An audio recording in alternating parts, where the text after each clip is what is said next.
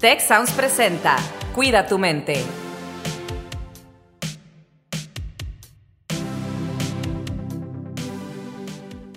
Hola, ¿qué tal? Bienvenidos, mi nombre es Carlos Ordóñez y les doy la más cordial bienvenida a este su podcast Cuida tu mente. El día de hoy me acompaña en la, en la conducción Alex Tarriba. Alex, ¿cómo estás? Hola Carlos, muy bien, muy contenta por este podcast de hoy. Y bueno, hoy para empezar, aparte de saludarlos, me gustaría presentar al primero de nuestros invitados, que es el maestro Horacio Trillo Larluz. Él es licenciado en psicología por parte de la Universidad de Buenos Aires, Argentina. Tiene un posgrado como psicoanalista del Círculo Psicoanalítico Mexicano Estudió filosofía e historia del arte en el Instituto de Cultura Superior. También fue profesor del claustro de Sor Juana. Ha impartido ponencias en diferentes universidades como la UNAM, la UVM, la Ibero y el TEC de Monterrey.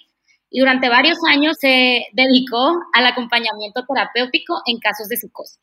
También ha sido consultor en varias empresas como Televisa, TV Azteca, QS3, entre otras, y participó como parte del TEC de Monterrey en la creación del modelo educativo de la Universidad Naval de la CEMAR. También ha participado en diferentes medios como especialista en salud mental y se dedica a la práctica clínica desde hace más de 20 años. Así que bienvenido, Horacio. Muchas gracias. Hola a todos. Muchas gracias. Bienvenido, Horacio. Y tenemos también a nuestra siguiente invitada, la doctora Maricela Alvarado. Ella es egresada de la Universidad La Salle tiene la maestría en teoría psicoanalítica en la Fundación Mexicana de Psicoanálisis, doctorado en psicología en la Universidad Autónoma de Querétaro, tiene un diplomado en orientación educativa y otro en habilidades directivas por el TEC de Monterrey. Además, está certificada en mentoring por la Red Iberoamericana de Mentorías de la Unión Europea. Tiene el diplomado en liderazgo consciente del Conscious Business Center con Fred Kaufman. Cuenta con la certificación del Instituto Question Pursuit in Refer, QPR, y pertenece a la Asociación Argentina de Salud Mental. Actualmente colabora en el campus Ciudad de México del Tecnológico de Monterrey y ha estado ahí desde 1997 ocupando diferentes áreas. Hoy en día es la líder regional del área de bienestar y consejería en la región Ciudad de México del TEC de Monterrey. Le damos la más cordial bienvenida a Marisela. ¿Cómo estás? Muchas gracias, muchas gracias. Muy bien, muy bienvenidos a todos. Gracias a todos. Pues genial, qué gusto tenerlos por aquí. Y pues generalmente empezamos con una historia que Alex nos va a contar el día de hoy. Todo tuyo, Alex. Pues sí, Carlos, para empezar el tema de hoy, que es por qué nuestro cerebro ve problemas por todos lados, me gustaría platicarles un poquito de cómo era yo y una frase que me decía mi mamá desde chiquita que me chocaba. Cuando estaba más chiquita, como todas las niñas, era pues me enojaba de repente y hacía corajes. Y bueno, yo recuerdo mucho que fui creciendo y como que me ciclaba de repente en mis corajes y le seguía dando vueltas al asunto, pero muy constantemente. Y mi mamá me decía la siguiente frase, que como les dije, me chocaba. Me decía, cámbiate el chip. Y no podía con esa frase porque de cierta manera sentía que era como si tuviera que mágicamente cambiar todos mis pensamientos y lo que estaba sintiendo. Y bueno, a raíz de esa frase y de un trabajo terapéutico que, que llevo haciendo por varios tiempo ya, eh, pues me di cuenta de lo que se refería a mi mamá con esta frase, que no era nada más piensa en positivo y ya cambia lo que estás pensando, porque creo que es muy difícil hacer eso, ¿no? Que sino que iba más a, a cambiar también pues actitudes, empezar de tratar de pensar de diferente manera. Y para mí fue un proceso un poco largo, como de llegar a esa conclusión y empezar a pensar de una manera no tanto enfocada en los problemas, sino en las soluciones. Entonces ahora, a partir de esta historia, me gustaría preguntarles a, nuestros expertos invitados qué piensan de este tema, cómo le podemos hacer para cambiar ese chip sin necesariamente invalidar nuestras emociones o lo que sentimos alrededor del tema que está siendo, pues, entre comillas, el problema, ¿no? Pues a mí me parece que depende del chip, ¿no? Hay de chip a chip, ¿no? De problema a problema. Eh, me parece que lo primero es que uno siempre tiene que pensar en cómo se posiciona frente a algo que le está sucediendo, ¿no? hay que dimensionar y creo que a veces nos pasa y está pasando un poco ahora, hay que poner en la justa dimensión cada cosa que nos va pasando en el día a día. Y eso de poner en la justa dimensión es aprender que son cosas de la vida que nos van tensionando, ¿no? Que pueden ser estresantes, que nos complican la existencia porque hay que hacer una fila, ¿no? Hacer un pago, se retrasa, eh, la, la, computadora no prende como ahorita, a los verdaderos dramas de la vida, ¿no? Los verdaderos dramas de la vida, tener una persona enferma, una situación crítica. Y ahí yo creo que es complicado pensar en el chip o cómo cambio el chip. O sea, es cómo procuro hacer algo o o poner una dimensión de eh, cierta positividad ante situaciones que puedan ser adversas, ¿no? Entonces, eh, lo primero que yo diría sería como redimensionar cada cosa que nos va sucediendo. Bueno, a mí me gustaría agregar este, una, frase que se utiliza mucho, eh, bueno, en mindfulness es más bien conocimiento hindú, que el planteamiento es que el dolor es inevitable, el sufrimiento opcional. Justo en este punto del sufrimiento opcional es donde aparece, que también es algo que podemos este, leer en el estudio acerca del estrés, las formas de afrontamiento de, de, las situaciones. Creo que más que pensar en un chip, deberíamos pensar en qué enfoque le estamos dando a esa situación. Y también creo que el otro punto fundamental es en dónde está nuestro compromiso, si nuestro compromiso está en el malestar o si nuestro compromiso está en el bienestar. Te puede doler y después de que, no sé, chillaste por el dolor, tranquilamente podés volver en ti y, bueno, ya, dejar ese dolor atrás y seguir con la vida. Y no hubo ningún tipo de censura a tus sensaciones y sentimientos. Ahí me parece que esto que dice Horacio es muy importante porque a veces como que vamos negando las situaciones de la vida, ¿no? Entonces eh, vamos censurando eh, cosas que hemos ubicado como no hay que sentir tristeza, dolor, miedo, y me parece que es importante también aprender a evitar esos, esos afectos que, vamos, que van apareciendo en la vida cuando algo pues eh, se nos presenta, ¿no? Pero también esto es muy importante de cómo habitamos la belleza, cómo habitamos el bienestar, ¿no? Cómo procuro el bienestar, ¿no? Cómo eh, hago todos los días de mi vida eh, algo que tiene que ver con habitar eh, el mundo de una manera distinta. Ahorita tenemos un gran reto porque, bueno, pues todos los días pues escuchamos noticias complejas, complicadas. Y esto que decías, Alex, de eh, el chip, ¿no? Cambia el chip. A veces si se lo decimos a una persona que está verdaderamente pasando por un momento muy doloroso y sufriendo porque tuvo una pérdida, pues puede resultar hasta ofensivo, ¿no? Oye, cambia el chip, ¿no? Ya, lo que sigue. Pues no. Pero sí creo que hay formas de poder ir transitando en la vida por diferentes afectos, tratando de hacer el mundo más habitable, ¿no? Yo creo que ese sería como el gran reto. Sí, fíjate que me, escuchándoles me recuerda mucho a, también una frase, ¿no? De cambia tu mente o cambia tus pensamientos y eso cambiará tu mundo, ¿no? Entonces, esto lo relaciono mucho con lo que mencionas, Marisela, de redimensionar y obviamente con lo que dice Horacio del mindfulness, ¿no? Estas prácticas meditativas o de contemplación que nos ayudan a, redimensionar las cosas, porque sabemos que a través de esto, estas prácticas como meditación, como mindfulness, ya la ciencia nos, nos habla mucho de que esto favorece el, concepto de, de, la neuroplasticidad. Entonces, al, que, al hecho de que nos, nuestro cerebro cree nuevos caminos neuronales, nos ayuda también a pues ver estas cosas que nos suceden de una manera diferente. Al menos tener estas pausas, calmarnos, pensar un poco, reflexionar, nos ayuda a que podamos tener un punto de vista diferente. Y también, como bien mencionabas, si nos estamos llenando de, mucho ruido, como las noticias constantemente, ahorita vivimos en una época en la que hay noticias, muchas noticias falsas, y estamos todos pendientes de las redes sociales, hay que tal vez limitar también un poco eso que yo le llamaría son una especie de contaminantes, ¿no? Y es una especie de, pues, malestar o algo que según nosotros hacemos porque queremos estar informados, pero a la vez no nos damos cuenta de que nos puede estar afectando más en lugar de haciendo un bien. No sé, Alex, ¿cómo la ves? No, Carlos, me, me suena mucho todo lo que me están diciendo y definitivamente me deja pensando, ahorita que dices la palabra contaminantes, eh, ¿será que, no sé qué piensen ustedes, pero también que las personas con las que nos rodeamos, o sea, si la conversación es alrededor de, como que ver más problemas en lugar de, buscar alternativas, dependiendo de, lo que sea que estemos viviendo, también podrá tener influencia y si sí, ¿cómo le podemos hacer?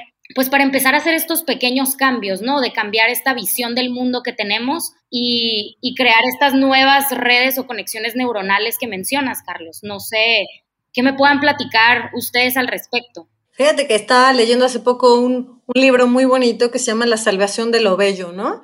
Y, me vino muy ad hoc porque eh, es como procuramos belleza en todas las cosas que podemos hacer ante la adversidad, hacer algo, ¿no? Hacer algo bello, ¿no? Procurar eh, ponerle eros, nosotros decimos, ¿no? Esa figura eh, tan emblemática, decir mi casa, cómo, cómo erotizar o cómo procurar que haya belleza en todo lo que yo esté viviendo todos mis días, ¿no? Entonces, si voy a tomar una clase, que sea algo padre para mí, si voy a tener una conversación con un amigo, si estoy, si ahorita no puedo salir y estoy en mi casa, ¿cómo procuro ese espacio que sea un espacio que sea algo muy padre, ¿no? ¿Cómo si hago un Zoom con amigos porque me tengo que reunir, bueno, pues que procurar de todas las maneras posibles eh, pues belleza, ¿no? Si, si alguna de nuestras personas que amamos está en el hospital o está pasando por alguien, por un momento complicado, pues cómo mandarle la mejor energía para poder que esa persona pueda enfrentar un momento duro, ¿no? Entonces, eh, a mí me parece que es,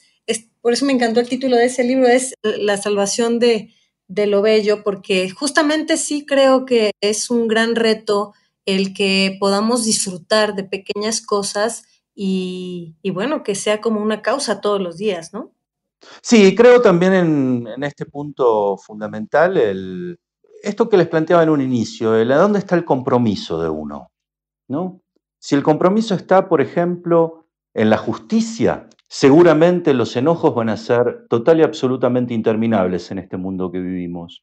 Si nuestro compromiso está en la belleza, seguramente vamos a lograr encontrar nuestro refugio en algún tipo de actividad. No sé, hay mucha gente en la cocina. Ahora, con todo el tema de la pandemia y el encierro, eh, es muy interesante cómo lo que más está rescatando a la gente en este espacio de soledad tiene que ver con los hobbies, con ponerle onda a la casa, con las plantitas. Y creo que también otra de las grandes salidas para esto que se está planteando como el cambio de chip, tiene mucho que ver con estar también más, este, más del lado de la risa que del enojo.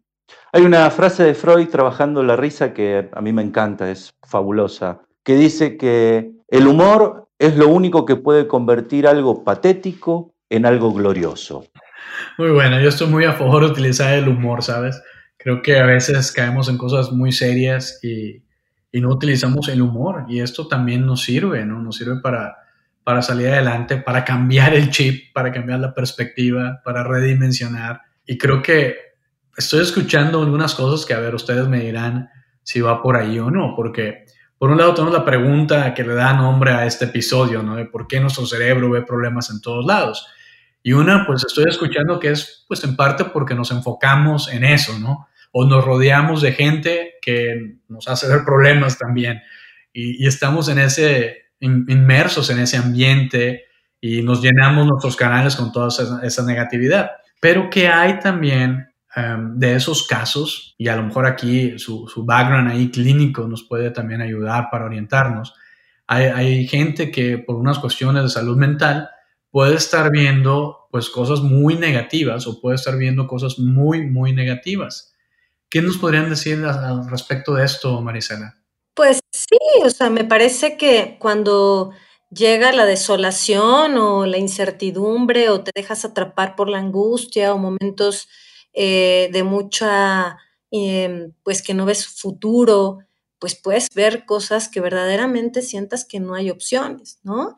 Por eso siempre estamos pensando en que la importancia de hablar, de los interlocutores, de buscar ayuda, de abrirte a tus amigos, a tu gente querida, poder escribir. Hay muchas formas de poder salir de esos pensamientos, pero cuando eh, procuras un hacia afuera de ti, ¿no? Porque hay personas que se pueden encerrar y, se les pueden cerrar alternativas, ¿no? Entonces me parece que es muy importante procurar justamente el sentido contrario, ¿no? cómo a pesar de que yo esos pensamientos me nublen, ¿con quién los puedo compartir? ¿No? Yo creo que eso, sería como, como pues una gran reflexión, ¿no? ¿Con quién puedo compartir eso que me atañe, que me, que me está causando extravío, ¿no? Y bueno, y también este, tratando de, de, centrar esto de por qué el cerebro siempre ve problemas, si encontramos una persona que siempre ve problemas, estamos adelante de la neurosis. Ese es el punto fundamental. Creo que no podemos pensar en ver siempre problemas o no verlos nunca porque de las dos formas estaríamos evitando una lectura más acertada de la realidad. La realidad tiene de todos los colores. Y quizá lo, que nos encontramos, me ha tocado también en la experiencia clínica, es gente que verdaderamente está pasando por una situación de vida en donde lo único que tiene son problemas. Oye, Horacio, y abordando ese tema, em, esta parte de, no querer evadir los problemas, o sea, de afrontarlos, em, pero también de cuando no son problemas mayores, cuando son cosas de la vida cotidiana, que el trabajo, que la casa, que no la comida no estuvo lista, cosas más pequeñas, ¿cómo le podemos hacer para nuestros escuchas eh, algunos tips o algo que nos puedan ayudar un poco a, tratar de trabajar sobre esta visión de, estar viendo y, y, casi que a veces parece como que buscamos esos problemas. Cuando son cosas más pequeñas y cuando no estamos hablando de, de problemas ya de salud mental que necesitan eh, una ayuda clínica, ¿no? Creo que de las mejores fórmulas es llevar una vida en agradecimiento. Creo que esa es las mejores, de las mejores fórmulas. El llevar una vida en agradecimiento eh, te hace poner en su lugar esos pequeños problemas que más que problemas son soluciones que se tardan. Una de las cosas este, también que nos toca vivir hoy en la sociedad en la que ahora se armó es la complejidad y la prisa. Hay algo casi, casi como cercano a que se materializó el tiempo, ¿no? Y esto es en realidad lo que nos más hoy nos pone en una situación de estrés. Y desde el estrés, claro que es absolutamente natural, vivir en la irritabilidad, en que siempre falta, en que nunca llego. ¿Respondí tu pregunta? Sí, definitivamente me queda muy claro. Justo escuché, eh, no me acuerdo quién, pero alguna vez alguien me, me platicó de practicar este ejercicio, de escribir tres cositas de lo que estuviera agradecida en las noches y sinceramente no lo practiqué por mucho tiempo, pero los pocos días que lo hice, me iba a dormir con una sensación muy, pues muy placentera, ¿no? O sea, de terminar mi día y aunque fueran cosas minúsculas como disfruté mucho el tomarme el té y el platicar con mi roomie, siento que le daban como un poquito de, pues de magia a mi día, ¿no? O sea, de, sentir que, que, las cosas... De belleza, de belleza. Claro, de belleza, definitivamente. Y, y creo que podemos practicar este tipo de cosas más seguido. Carlos, siento que tú debes de tener muchos tips de este tipo. ¿Qué, qué nos puedes comentar? Sí, fíjate, pues he estado escuchando y, tomando algunas notas también. Y, justamente eh, acababa de escribir, ¿no? Escuchando un poco lo que nos dijo Horacio y lo que nos dijo anteriormente Marisela. El, rodearte de belleza, ¿no? Rodearte de, de, actos de belleza puede ser, incluso practicarlos aún mejor.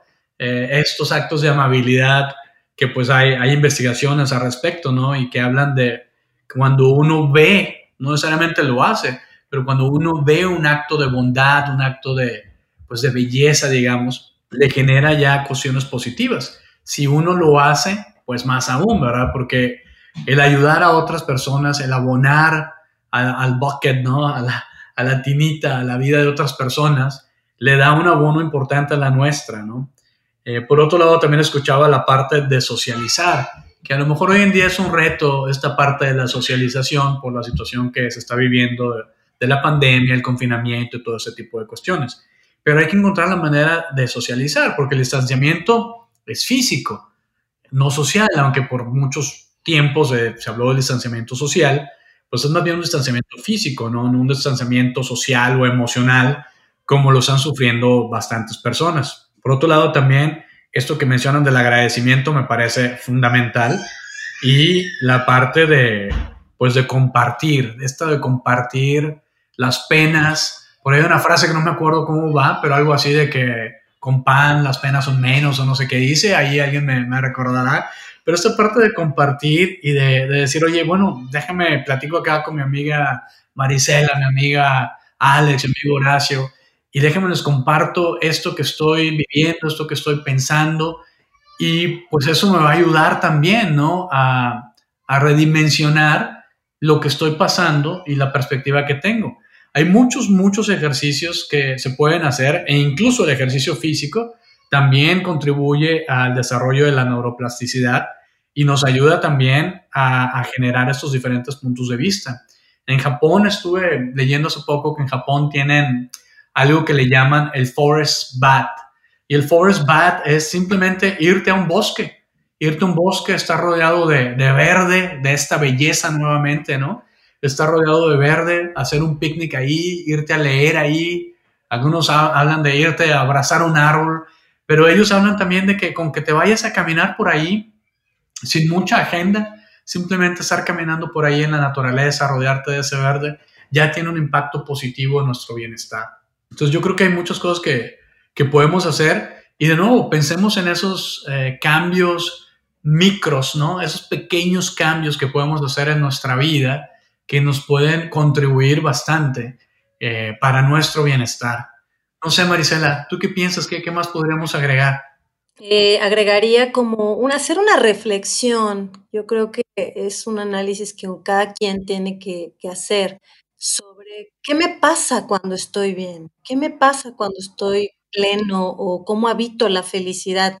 ¿Saben qué es increíble escuchar? Eh, Horacio me va, va a estar de acuerdo en que las historias que uno escucha en un consultorio, cuando alguien sufre o nos buscan ayuda, ¿saben qué, qué, escucha uno? Mucha dificultad con habitar el disfrute, la felicidad. Como que está esto hasta, casi se escucha con esto del pensamiento mágico, ¿no? Estoy muy, muy, muy bien, algo me va a pasar, algo me va a pasar, estar muy bien, ¿no? O sea, ¿cómo estar muy bien? Sí, algo me va a pasar, ¿no? Entonces, estamos muy acostumbrados o, o hemos construido eh, nuestra vida anímica o emocional alrededor de que algo nos tiene que pasar o algo tiene que suceder y no estar bien con las cosas que uno es pleno, ¿no?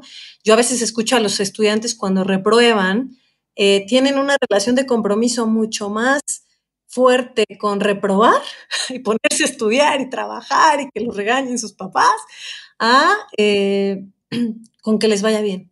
Les da miedo hasta que les vaya bien, ¿no? Entonces, eh, pues me parece que es una reflexión que, cada uno tiene que hacer de acuerdo a su historia. ¿Qué está pasando con eh, el que me vaya bien, en el habitar, el que yo pueda construir todos mis días en, que he logrado lo que he logrado y disfrutarlo? Si llega una situación difícil, bueno, pues me tocará llorar, me tocará eh, sentirme mal, ¿no? Pero cuando me va bien, ¿por qué no disfrutar que me está yendo bien? Me encantó esto, Marisela. Me encantó esta pregunta de cómo habito la felicidad. En verdad me, gustó y bueno, eh, dijiste ahí claramente, ¿no? Horacio me va a entender. Horacio, ¿te gustaría abonar algo más? Sí, claro, hay mucho que decir acerca de esto. En general, lo que uno puede ver en la perspectiva de los años de trabajo clínico es que la gran, gran, gran, gran dificultad no está tanto en habitar el sufrimiento, sino que la gran dificultad es habitar el bienestar.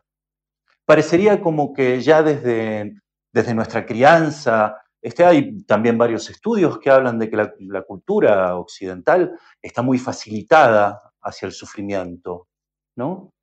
Y que en este camino y en este día a día que llevamos vivimos en automático con que la normalidad es el sufrimiento. Y mm, también en el contexto, como, estamos, como hablamos esto de un punto de vista más cultural, es muy difícil luego encontrar personas que te rodeen y que puedas también tener interlocución con ellos, en que estén más del lado de que la normalidad es el bienestar. Y esto dificulta aún más.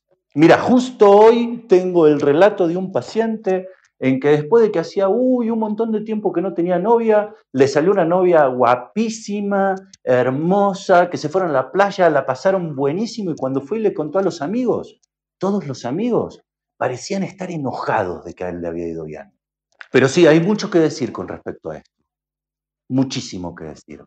Y creo que es un, gran mensaje el que hoy quede en este podcast y ojalá que la gente que lo escuche también pueda tomar conciencia de esto, el tomar compromisos con el bienestar, el poder compartir felicidad. Híjole, no sé si has visto las películas mexicanas, tú que ya tienes 20 años en México, Horacio, pero las películas mexicanas de la llamada época de oro del cine mexicano, ¿no? Pues es puro drama. Las telenovelas que tienen tanto impacto, pues es puro drama, ¿no? Y, la gente va creciendo con esto en, su inconsciente mayormente, pero me resuena tanto lo que dices. Creo que estos dos puntos que hemos tocado ya en estos últimos minutos del podcast, de cómo habito la felicidad y esto que acabas de mencionar, de compartir la felicidad, híjole, nos dan para otros podcasts en sí mismo, ¿eh? muy, muy bueno. Muchas gracias. Sabes que, Carlos, y de procurar de cómo, de que me lo merezco también estar bien, ¿sabes? O sea, como hay, también una dimensión muy, muy, no sé, diría muy neurótica o de, de, ciertas personalidades de pensar en que no merecen estar bien, ¿no? Como con una carga de culpas ahí importantes. Entonces, sí me parece como una gran reflexión y un gran compromiso. Por eso yo decía, invitar a la reflexión a cada quien en cómo estamos habitando los momentos, si son solo momentos, fracciones de segundos, bueno, ¿cómo, cómo evitarlas y agarrarlas y atraparlos y, saborear esos momentos que están buenos, ¿no? Y, y, si vienen los otros que son difíciles, bueno, pues también vendrán los otros que son difíciles, pero sí me parece importante es cómo procuro todos los días en que pues persistan esos momentos placenteros. Claro, seguirlos cultivando, ¿no? Y que por otra parte también algo que es una gran propuesta del mindfulness es que la felicidad no tiene que ver con lo que te pasa en la vida, sino que tiene que ver con el estado que procuras de tú contigo mismo. Es un ejercicio, la felicidad debe ejercitarse todos los días. Y así sea de que estés pasando por el momento más doloroso de tu vida, eso no tiene por qué empañar el que seas un hombre feliz. Claro, definitivamente. Y a mí algo con lo que me quedo mucho de este podcast es lo que mencionabas, creo que eras eh, Horacio, sobre el compromiso, ¿no? O sea, ¿cuál es tu compromiso? Si es la justicia, si es la belleza o cuál es. Y creo que a mí me hace mucho sentido y creo que me deja pensando y, llevando este camino de reflexión después del podcast sobre cuál es el compromiso con mi propia vida, si, los, si la estoy viendo con ojos y a través de la lupa de, la belleza y de empezar a disfrutar, o si es otro. Entonces creo que, creo que como mencionaba también Marisela, es, es un buen ejercicio de reflexión definitivamente me, quedo con eso y estoy muy contenta de haberlos escuchado y, de haber estado participando hoy con ustedes. Me dejaron, me dejaron pensando definitivamente. Bueno, Alex, y yo me quedé con una pregunta hacia ti. A ver. ¿Sí pudiste abandonar las rabietas? Sí, claro. claro, no estoy diciendo que ya no me enojo, porque claro que me enojo. No, no, no, eso, eso sería una ingenuidad. Pensar que uno después de que pasó por un tratamiento es para no enojarse nunca más, no. Definitivamente. Y, muy contenta porque ya, ya no me da coraje, de tanto coraje esa frase de cámbiate el chip, que no me gustaba. Entonces, todo terminó bien. Muy bien, pues queridos eh, Horacio y Marisela, Generalmente eh, terminamos este, estos episodios del podcast preguntándole a nuestros invitados, a nuestras invitadas, ¿qué se llevan? Así que me gustaría empezar contigo, Marisela, ¿qué te llevas? No, me llevo una gran reflexión de cómo procurar eh, siempre eh, el amor, las relaciones con los otros y todos los días hacer un gran esfuerzo ante esta, este gran reto que estamos viendo de procurar la belleza. Yo creo que es algo que, nos atañe a todos. No, no, hay de especialistas y no especialistas, sino ahora de, de, de condición humana, ¿no? Muchas gracias. Horacio. Bueno, yo lo que me llevo es este, realmente el haber pasado un momento muy agradable con ustedes, agradecerles muchísimo la, la invitación y bueno, invitarlos a todos, que es un poco el mensaje que uno siempre trata de compartir, de que de que sí, que no hay problema, che, se puede estar bien, feliz, se puede y nos lo merecemos y que esa debe ser la normalidad. Pues muchas gracias. Yo también me llevo varias cosas. En serio, a mí me, me resonó mucho esta pregunta de cómo habito la felicidad, porque por muchos años, eh, como que si algo salía bien, si me iba bien, si alguien me felicitaba, no me daba yo ese tiempo o ese permiso de disfrutar ese, pues no sé, esa felicitación o esa, ese buen comentario, ¿no? Porque automáticamente me creaba un poco de estrés, porque decía yo, híjole, ahora tengo que vivir así up to the expectation, ¿no? Ahora tengo que mantener el estándar, ahora ya están esperando algo de mí que no sé si puedo entregar todo el tiempo. Y con los años he venido trabajando mucho eso en mí, de darme permiso de disfrutar esos momentos y también de, de reconocer que, bueno, no siempre va a estar así, ¿no? Una frase que por ahí incluso le compartí a Alex en algún otro momento, le digo una, una frase que me ha ayudado mucho a, a ubicarme, a mantenerme, tanto en las buenas como en las malas, es esta frase de esto también pasará. Entonces, cuando nos va muy bien, pues sí, hay que disfrutarlo y todo, pero tampoco creérsele que ya y aquí ya soy el non plus ultra para siempre, porque eso también pasará, ¿no? Y cuando nos va muy mal o estamos en un mal momento, pues bueno, ánimo, esto también pasará, ¿no?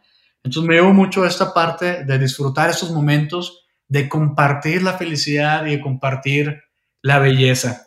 Y les agradezco mucho que hayan compartido con todos nosotros, con toda nuestra audiencia.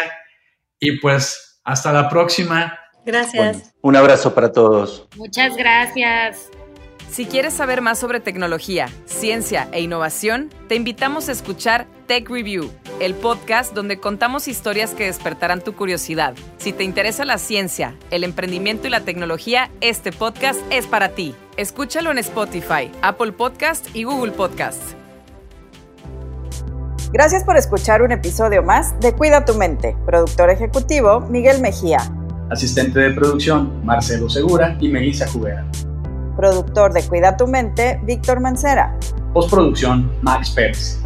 Los invitamos a escuchar el siguiente episodio de Cuida tu mente y el resto de los programas de Tech Sounds en Spotify, Apple Podcast, Google Podcast y tech.mx slash tech-sounds.